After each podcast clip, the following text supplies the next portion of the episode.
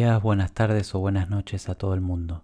Sean bienvenidos o bienvenidas a este nuevo episodio de La Brújula Incesante, en esta ocasión junto al saxofonista y compositor español Daniel Juárez. Daniel es uno de los músicos de jazz jóvenes más importantes de la escena actual en Madrid y ha compartido escenario con la gran mayoría de los grandes músicos de España. Daniel es también un gran compositor y un excelente saxofonista, tal vez uno de los más reconocidos de su generación. Espero que disfruten de esta entrevista tanto como yo disfruté de hacerla y si les gusta no duden en compartirla y si es la primera vez que escuchan la brújula incesante revisen los anteriores episodios donde van a encontrar muchísimos talentosos y talentosas artistas de todas partes del mundo.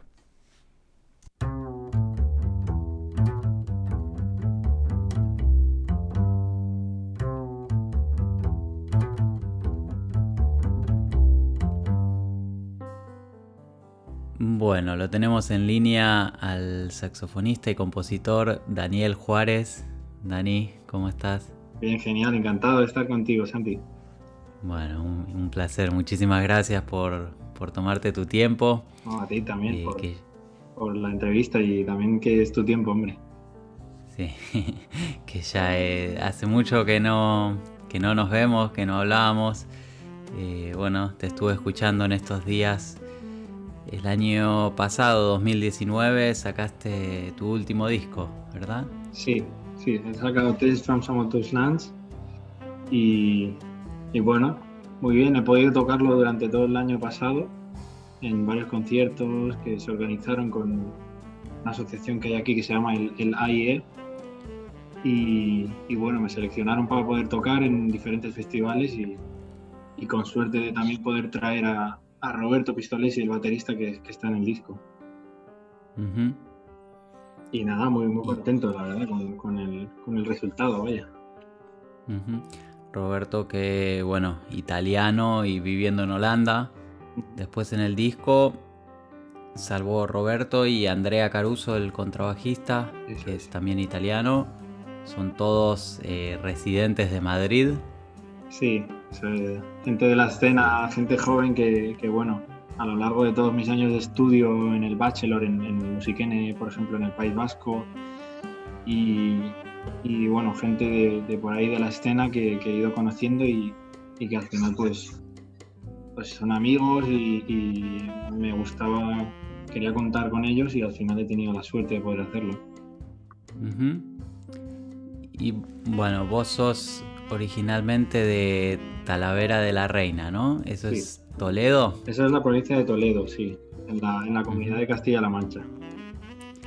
¿Y cómo fue crecer ahí? ¿Cómo fueron tus, tus inicios en la música? ¿Arrancaste desde bastante chico? Sí, sí la, verdad que a través de mi padre empecé a escuchar música súper joven. A lo mejor con cuatro años o así ya estaba escuchando discos de, pues quiero decirte, Josh Benson o, Chick Corea con Return to Forever o Weather Report, cosas así que, que no son tan usuales ¿no? en, un ambiente como puede ser eh, de ahí, ¿no? en Talavera, que, que, la cultura de esa música es, tiene mucha menos tradición. ¿no? Entonces empecé desde bien pequeño, primero toqué un poquito la batería, probé con varios instrumentos, una guitarra también, hasta que por fin agarré el saxo y con 10 años y, empecé la andadura, ¿no? Y desde el, desde el principio, bueno, no sé si ya a los 10 años arrancaste con algún maestro o sí, fue por tu cuenta. tuve mucha suerte porque directamente el, profesor de la escuela de música en Talavera es, es un tipo genial, un buen pedagogo y, gran músico también, Oscar Iris se llama, y él es un gran amante del jazz también. Entonces, eh, él tenía como una pequeña, un pequeño grupito, un combo de, alumnos jóvenes, de niños, entonces me, metió ahí. Eso se llamaba Jóvenes Yaceros. Hmm. Y empezamos ahí desde, desde bien chiquitos ahí a, a, poder tocar esta música. Y eso también ayuda mucho, ¿no? Porque con 10 años poder empezar a tocar, a tocar directamente la música y compartirla con la gente, importante.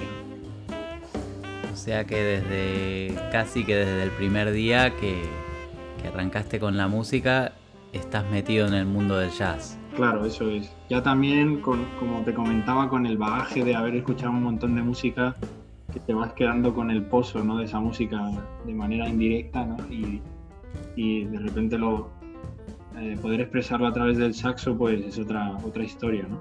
Pero ya tienes esa, esa, eso que has bebido de antes, ¿no? De escuchar tanta música. Y en esos primeros años, eh, ¿arrancaste con el tenor o, con un alto? Ahí empecé con un alto, sí. También como, como un saxo más común, ¿no? Para empezar y para cuando eres niño, que tienes el cuerpo más pequeñito, ¿no? Para agarrar el saxo y todo, pues es más común. Claro, claro. ¿Y quiénes eran tus, tus referentes del, del instrumento en, eso, en tus primeros años? En aquel entonces a, mí me gustaba muchísimo el Latin Jazz, por ejemplo, que, que mi padre siempre me ponía. Y yo escuchaba mucho, por ejemplo, el, el Caribbean Jazz Project de, Paquito de Rivera. y, y, escuchaba mucho también un saxofonista valenciano de aquí que se llama Perico Sambear. Claro y luego también empecé a escuchar muchísimo al que fue mi primer maestro de jazz, por así decirlo, que es, que es un tipo eh, estadounidense con bagaje, con familia cubana, que se llama eh, Bobby Martín, un gran maestro mío de siempre. Y bueno, esos eran un poco los referentes ¿no? que tenía por aquel entonces. Eh, y, siempre escuchando la música de ellos y, y, también intentando por aquel entonces de manera muy fallida porque aún no tienes bagaje en el instrumento, ¿no? ni, ni, la práctica, pero intentando imitarles y tocar por encima de los discos, todas estas cosas. Em, por, bueno, por lo que te conozco, cosas que hemos hablado, eh, me parece que ese fue siempre como tu, tu approach, ¿no? Tu forma de, de encarar el estudio. Eh, fue desde la escucha y no tanto como, bueno, la teoría o qué hay que hacer, qué es lo que dicen los profes, sino, eh, bueno, esto sale en el disco, voy a hacer lo que está en el disco, ¿no? Claro, sí.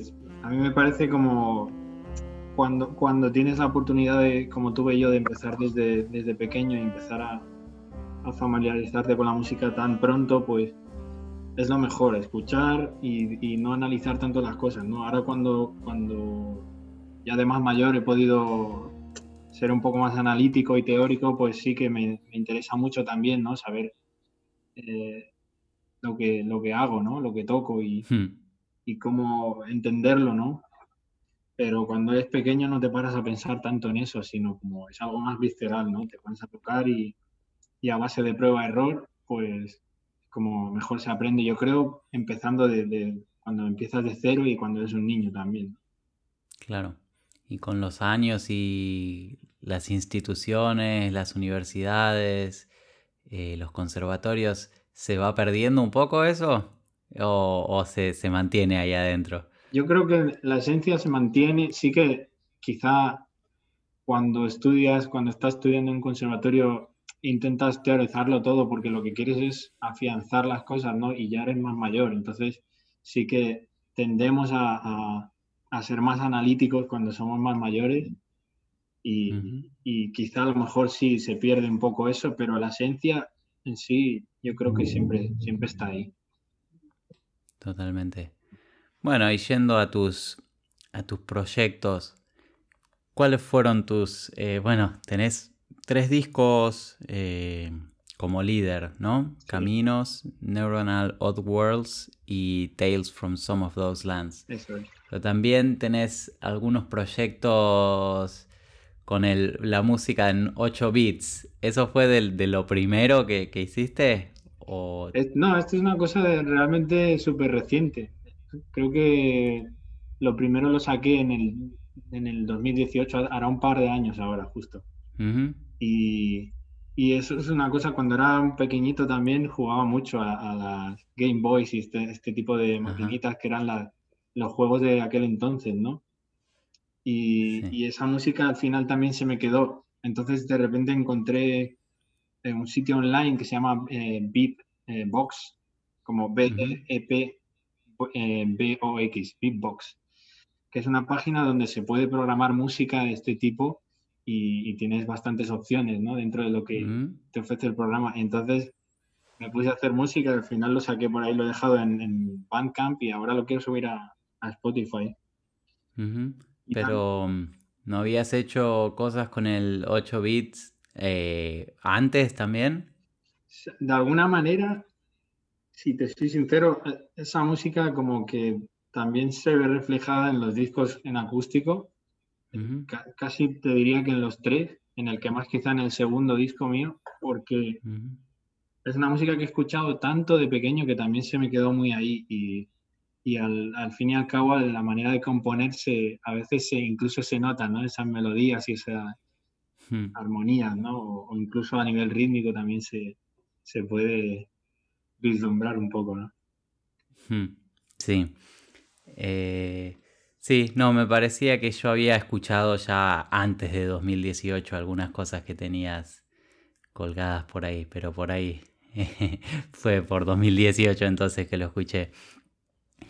Y, bueno, entonces el camino a, tu disco Caminos, que salió en 2014, eh, ¿cómo, ¿cómo, fue eso? ¿Cómo, ¿En qué momento te convenciste de voy a sacar mi, disco? Eh, quiero grabar mi música. En realidad fue una cosa bastante natural.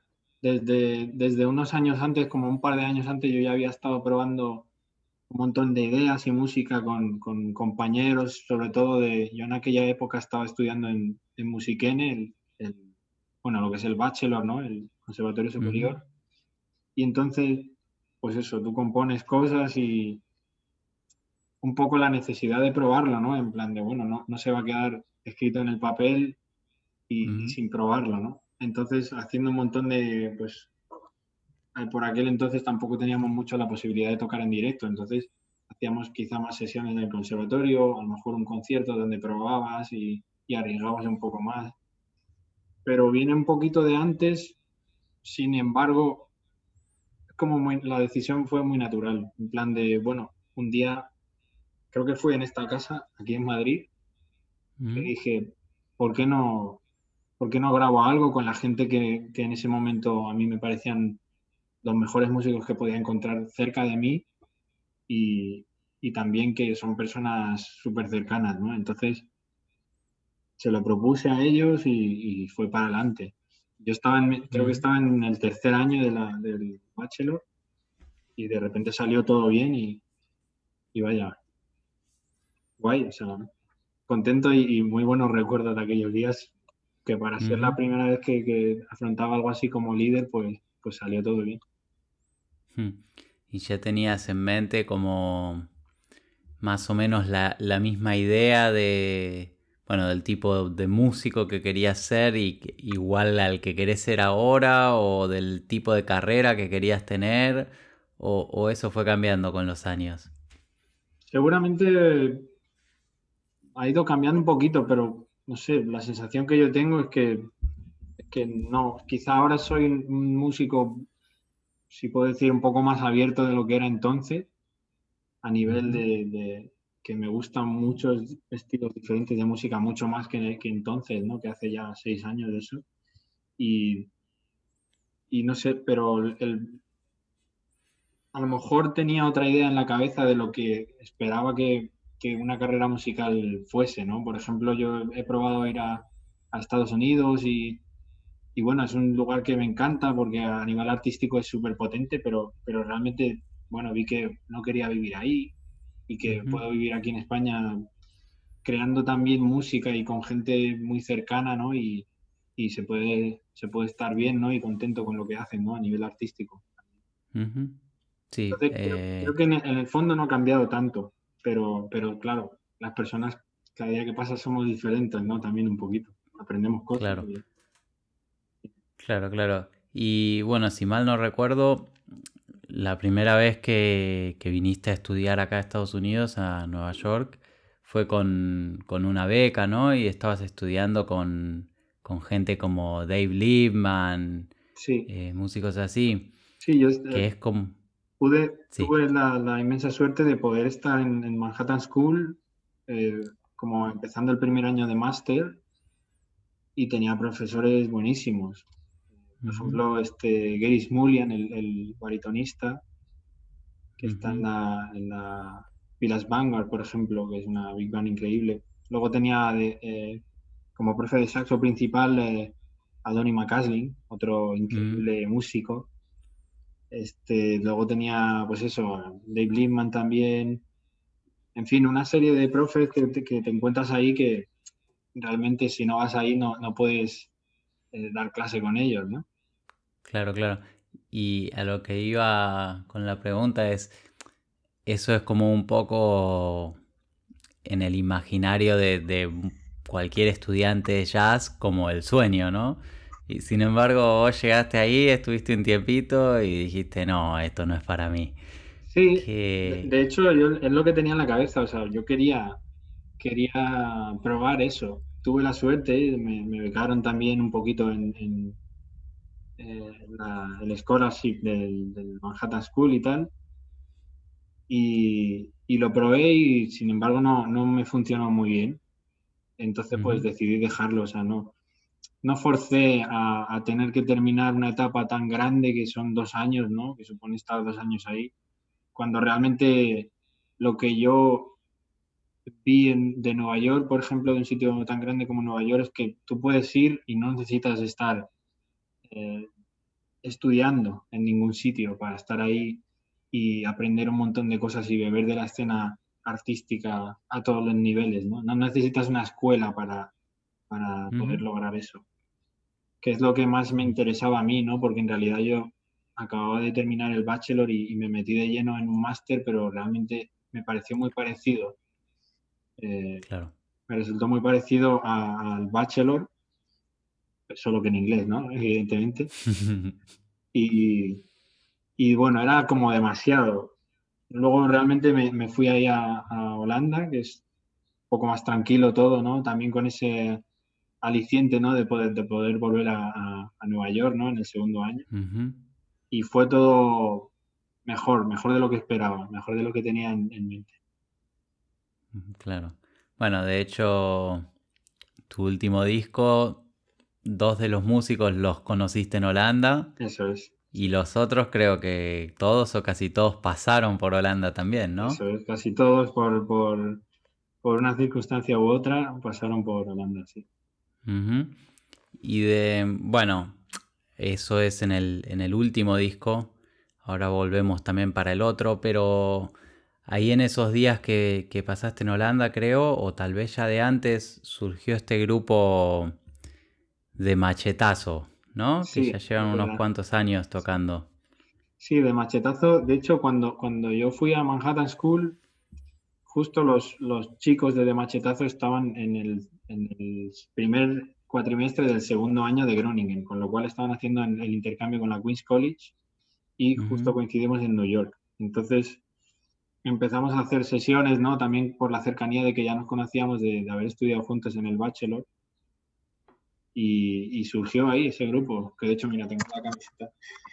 Hmm. Bueno, los que escuchen no, la verán, pero, pero está muy chido. Y, y, nada, bueno, pues empezamos a tocar y, funcionó bastante guay, sobre todo con temas de, del guitarrista de Nacho, que es un compositor genial. Hmm. ¿Son todos sus temas? Casi todos, sí. Al principio era el, el compositor más prolífico, digamos, de, Hmm. el grupo. Y, ahora, bueno, se podría decir, no sé si, eh, si la música que tocan en el grupo es, si hay mucha música tuya, pero se podría decir que vos también sos un compositor bastante prolífico, ¿no? Hombre, yo siempre todo, lo que se me ocurre lo, intento dejar escrito o grabado y, son cosas casi a diario, ¿no? Entonces, claro, a lo mejor recupero a los dos meses algo de, de dos meses atrás o a lo mejor de dos años atrás, ¿no? Quién sabe. Y luego le das forma, ¿no? Pero sí, sí que me, me gusta mucho plasmar ideas y, y por eso quizá me, me, salgan tantas, tantos temas, ¿no? Que a alguien puede gustarle y a otro alguien no, pero, pero en fin, ahí, ahí están, ¿no? Claro, claro. Y o sea que es algo que casi que todos los días le, te pones a escribir algo al menos. Sí, tampoco es forzar, sino simplemente yo escribo mucho desde el piano, por ejemplo, y, el hecho de poder tocar un instrumento que no sea el que, tocas todo el rato, como en mi caso el saxo, pues me, inspira quizá un poquito más, ¿no? El saxo en sí. Y luego también a la hora de, poderlo tocar con tu instrumento es otro, otro tipo de, de reto, ¿no? Porque es algo que has escrito desde un instrumento que no es el tuyo, ¿no? Claro, claro, claro. Y después estuve viendo que muchos de estos, eh, de estas composiciones las, las ofreces eh, online como, bueno, los, las sacaste como forma de libros o songbooks. Sí, los, temas de los discos están todos en, tres libros. Sí, porque bueno, creo que quizá hay gente que, que, le interesaría tener eso, ¿no? Y, es una forma de, acercarles también a la música, sobre todo a músicos, ¿no? Porque alguien que no sea músico no, lo, va, no lo va a querer quizá, ¿no? Pero sí que ha habido mucha gente que, me ha preguntado por la música desde que saqué el primer disco y, y digo, bueno, si lo dejo ahí quizá a alguien le interese, ¿no? Y, y ahí está, ¿no?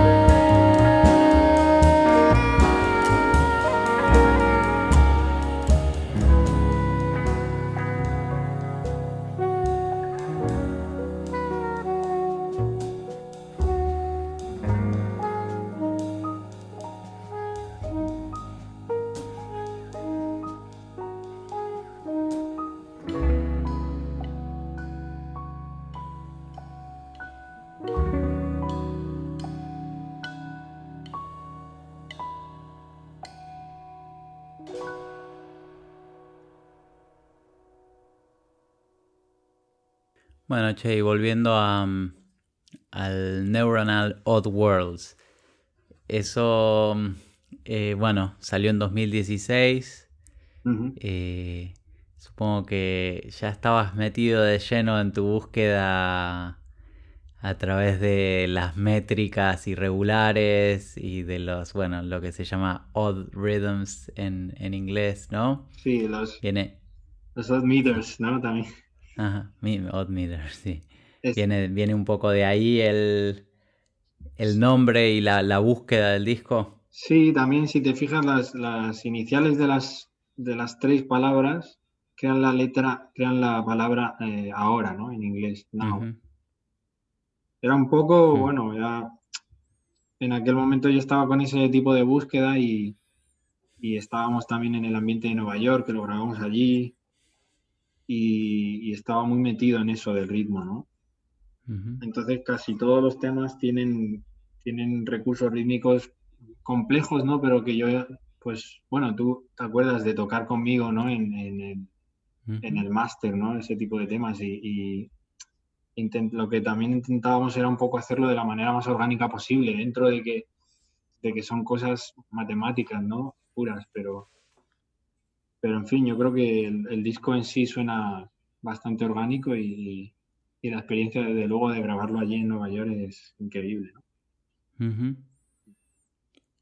Mm, decía recién esto de que es matemático, pero a la hora de, componer, en general, eh, yo tengo la sensación, bueno, por cómo suenan más que nada, de que no surgía eh, desde un concepto matemático, sino más de una cuestión de oído, ¿no? Sí, es algo, más orgánico también, ¿no? Algo, al fin y al cabo, son ideas que la mayoría de veces me surgen desde el piano, como te comentaba, y, y como el piano es un instrumento así tan rítmico, ¿no? Quizá también, muy, para mí es muy sencillo, surge, surge de manera muy natural. Luego, claro, por supuesto, lo grabas, ¿no? Y, y si lo quieres escribir para que la otra gente lo pueda entender, ¿no? o lo puedan compartir contigo, pues, pues evidentemente tienes que pensar y analizarlo un poco y, ver qué, de qué se trata, ¿no? Pero, pero cuando compones algo así, desde mi punto de vista, yo no estoy pensando, ah, no, pues mira, esto es 27 por 8. Bueno, hmm. eso es algo que, a posteriori se, se deduce, ¿no? Pero... Claro. ¿Y quiénes fueron así, sí, tus, tus mayores influencias en, en esa época, en ese, bueno, en, esa búsqueda? En esa búsqueda, desde el principio, sobre todo músicos como Abishai Cohen, contrabajista. y, y, bueno, me parece que bueno, la, la, jornada de músicos de esa generación y de, y de generaciones posteriores, sobre todo de esa zona, tienen como un bagaje rítmico también por su música folclórica muy, muy vivo, ¿no? Entonces, esa música me, empezó a interesar muchísimo ya desde incluso antes de, entrar a mi bachelor y demás, ¿no? Entonces bebí un poco de ahí y luego de músicos también como, por supuesto, lo, eh, Tigran, Tigran Hamasia. Eh, y luego también infinidad de músicos de, por ahí de la escena neoyorquina, ¿no? Que, que introducen esos elementos y no suenan tan a folclore, sino que lo, mezclan más con el jazz tradicional americano, ¿no? Y suena de otra manera también. Entonces, un poco la, el compendio de todo eso es lo que también con cómo lo hacemos nosotros, ¿no? Pues es lo que da para a los discos, ¿no? Sobre todo a, Neuronal. Mm. Versión, versión española. Eso es. Está, bien. española y, ruso-armenia, porque están estos eh, Sambel y Alina, Samuel Sarkisian y Alina Enguibarian. Ajá. Es verdad. Y bueno, y después ya en 2019, el año pasado, como hablábamos, salió este el último disco, Tales from Some of Those Lands. Eso lo grabaste en, en Madrid. Esto lo grabamos en donde justo grabamos mi primer disco. Es un, es un estudio que se llama Mecha Recording Studio y está en, un pueblo de Guipúzcoa que se llama Oyarzun. Y, ¿Eso es en el País Vasco? En el País Vasco, eso es. Entonces es un sitio encantador, súper amplio. Eh, por ejemplo, la, gente que lo lleva, Mikel, y, y, también Igor, que se llaman, son dos hermanos que, que son personas encantadoras y súper comprometidas con el trabajo que hacen. Y en fin, yo elegí el sitio porque, porque me, siempre me he sentido súper cómodo. Y les conozco desde hace como siete años aproximadamente. Y, y vaya, es como una relación como te enamoras cuando, cuando vas a ese sitio, te, enamoras del sitio y, y, es muy difícil encontrar otro sitio, sobre todo aquí en España, que, que, que, tenga esas características, ¿no? Claro. Y estás pensando, no sé, bueno, con todo este parate gigante que, que hubo en España, con la escena de la música y, y en el mundo entero prácticamente, eh, ¿Estuviste pensando en futuros proyectos o, bueno? Sí, al fin y al cabo siempre uno está siempre pensando en eso, ¿no? Por ejemplo, tengo mm. justo, ahora sacamos hace súper poquitos meses un par de vídeos de, un grupo de, de Neo Soul y Funky, así que se llama Realize. Entonces, pues uno siempre quiere que la cosa vaya, siga para adelante, ¿no? con Lara, Lara Bisuete cantando, ¿no? Sí, con Lara, con, Nico Martín, que también está en, el último disco mío. Eh, Miquel, el, el, baterista de Machetazo, en fin, gente también del entorno de, ahí, ¿no? Y pues eso es lo que te decía, siempre uno quiere que vayan las cosas para adelante, pero ahora es mucho más complicado. Si ya es complicado y normal, pues ahora está la cosa parada, pero pero bueno, a ver si en un futuro no tan lejano pues, se puede seguir. Y este grupo, el Realize, es eh, colaborativo. Eh, he visto que algunas de las músicas que tocan es tuya, ¿no? Sí, bueno, la mayoría de música que tocamos es mía, pero un ah. poco lo, hacemos sonar entre todos y, desde luego que, está abierto a que, a que todo el mundo traiga su música, ¿no? que la verdad que son la gente que está en el proyecto es, son músicos increíbles todos y tienen mucho que contar a nivel de, todo, improvisativo, compositivo. y, bueno, ya estamos. Bueno, y después vi también que estás dando clase en una universidad en Madrid. Sí, sí, estoy dando clase de saxo y de improvisación en el, grado superior de, la UAX, la, Universidad Alfonso X Sabio. Y bueno, un lugar bastante agradable y, con un alumnado que poco a poco eh, pues va teniendo más nivel, ¿no? Porque esto se abrió hace poquito, digamos. Y, nada, muy contento, Jolín, de, estar en uno de los sitios más potentes, ¿no? A nivel de docencia en Madrid.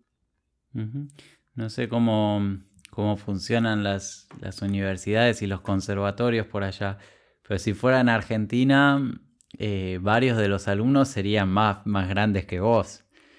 Eh, ¿Pasa también allá? Aquí de momento no me he encontrado con ningún alumno más, más de más edad, ¿no? Pero, pero puede ser que sí que, sí que lo haya, ¿no? Porque a mí de repente solo me han tocado alumnos de, cuarto curso, ¿no? Pero, hmm. puede ser, podría ser perfectamente, hmm. porque yo recuerdo cuando estaba estudiando en Musiquene, el bachelor, había gente muchísimo más mayor que yo estudiando también. Claro, claro, claro. ¿Y cómo, mm, cómo se, eh, se siente la experiencia de, bueno, de estar del otro lado del, mostrador ahora, ¿no?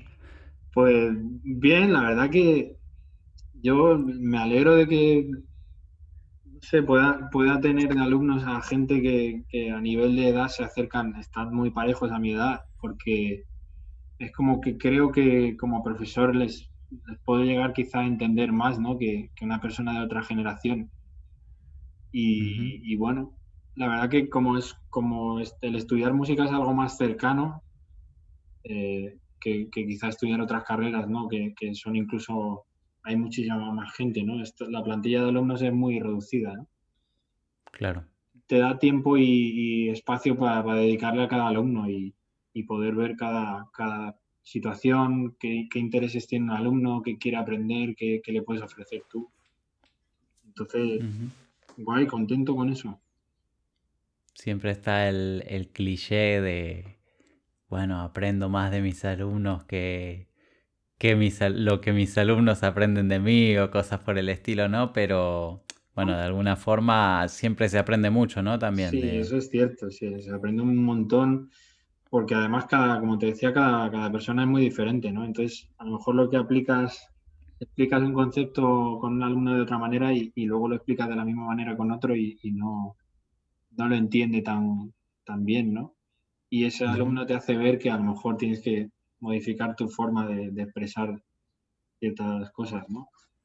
Y eso en sí es aprender muchísimo. De hecho, cada clase que doy, pues, yo aprendo un montonazo también, ¿no? Claro, claro.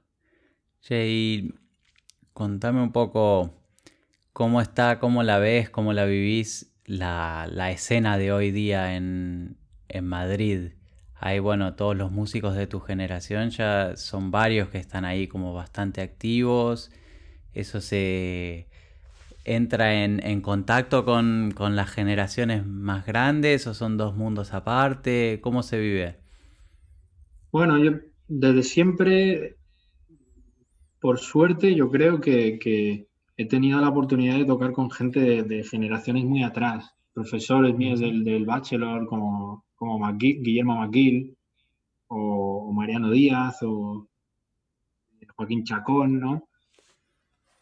Miguel Blanco también. O sea, he tenido la oportunidad de colaborar en, proyectos con ellos porque ellos contaban conmigo, con lo cual, por esa parte yo sí pude tener contacto con esa generación que, me parecen unos maestros increíbles, ¿no? Y, también beber muchísimo de su música y, de, de, estilos súper diversos, de jazz contemporáneo, de fusión, de, música latina mezclada con jazz y, en fin. Y eso, poder tocarlo en Madrid y poder estar en esa época que no hace tanto, que a lo mejor fueron de hace 10 años para acá, y luego ahora poder vivir esto con, con la gente nueva, ¿no? Con la que has estudiado también, a mí me parece brutal. Me parece como una oportunidad que no todo el mundo puede tener y que, que es muy interesante porque aprendes mucho de la gente más mayor, pero también de la que viene, ¿no? Sobre todo lo que, lo que noto de la que viene es que el, las ganas de unificar todo están quizá más presentes, ¿no? Hay menos... De, unificar en el sentido estilístico o generacional? En ambos sentidos. Mira. Pero bueno, también es, es, cierto que de manera natural se generan ciertas líneas de, de estilísticas o, o eso, lo que tú decías, generacionales, ¿no? Y eso va a estar ahí, no, no pasa nada, o sea, si no, no habría generación X y generación Z, ni, ¿sabes? Sí, bueno, de alguna forma también eh, creo que, por ejemplo, gran parte de, los músicos de todos tus proyectos, de todos tus discos, son tus amigos también, ¿no? Claro, por supuesto. Entonces, claro. Entonces eso, eso influye mucho también. Claro, yo siempre es lo que he intentado, porque yo tengo ídolos grandísimos con los que me encantaría tocar, pero sé que a lo mejor las circunstancias de vida no, se van a apreciar a eso. Entonces, ¿por qué molestarme en, llamar para tocar en, un concierto o en mi disco a, cualquier artista de renombre cuando puedo hacerlo con, gente que toca también a un nivel increíble y encima son mis amigos?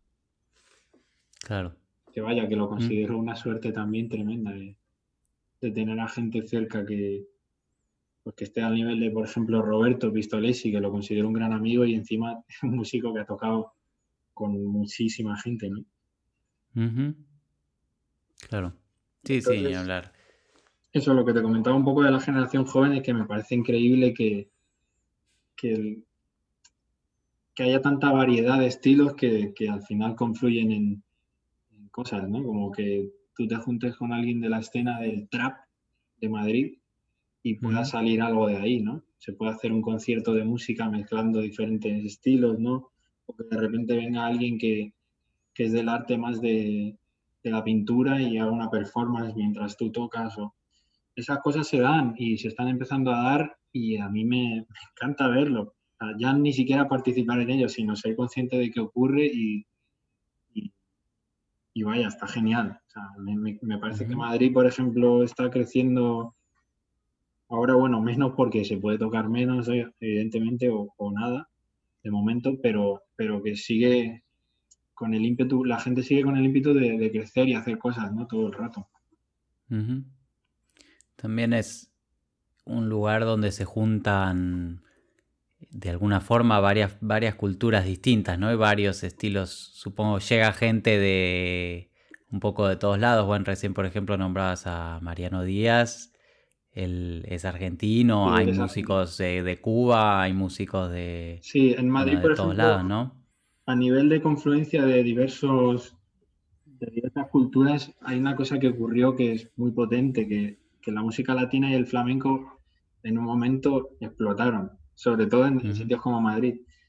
Y, claro, ahora hay una escena grandísima de, flamenco y de música latina que, claro, alucinas, o sea, es, es muy potente.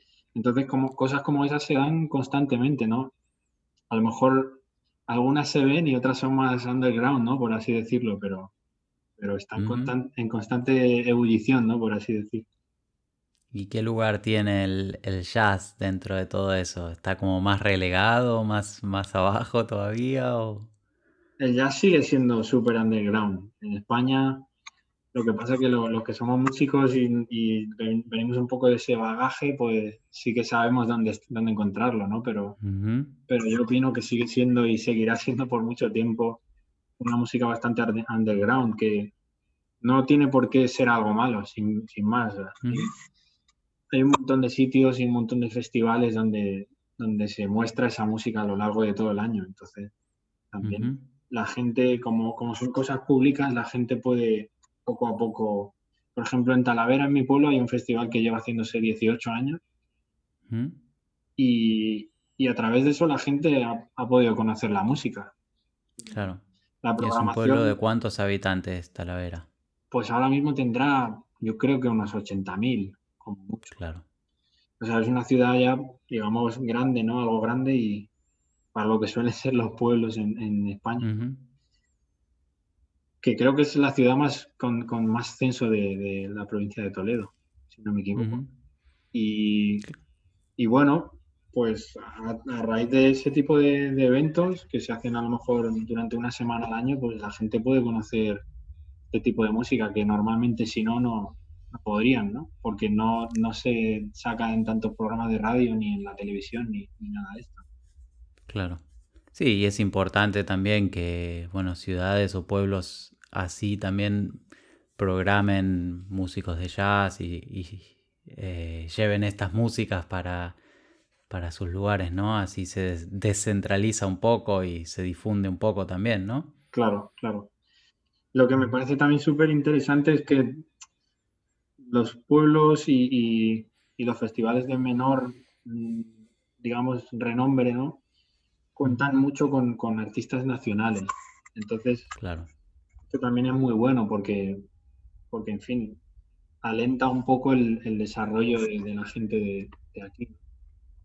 Y que la gente de aquí puedan, puedan seguir sacando sus proyectos, ¿no? Y que vaya, a mí me encanta ir a un festival y por supuesto ver a, a Maestro Trío, me parece impresionante, ¿no? Pero también me gusta ver a, no sé, al proyecto de Miron Rafailovich, ¿no? Claro, claro. Es un trompetista de la escena nacional que está ahí, ¿no? Sí, sí, ni hablar, que, los festivales tengan también su cuota de, los que están todo el año trabajando y, esperando poder tocar en ese festival, ¿no? Claro, eso es, eso es. Eh, totalmente. Bueno, Dani, no sé si me, olvidé de algún, algún proyecto en el que estés actualmente y que no hayamos mencionado, algún disco. Hemos, mencionado Machetazo, hemos mencionado Realize y bueno, también estuve tocando con, este trompetista que, acabo de mencionar, con Mirón, en su quinteto, eh, la música de su, de su disco y, también como mezcla eh, jazz con, música latina y flamenco y, también es una experiencia genial poder tocar con él. Qué bueno.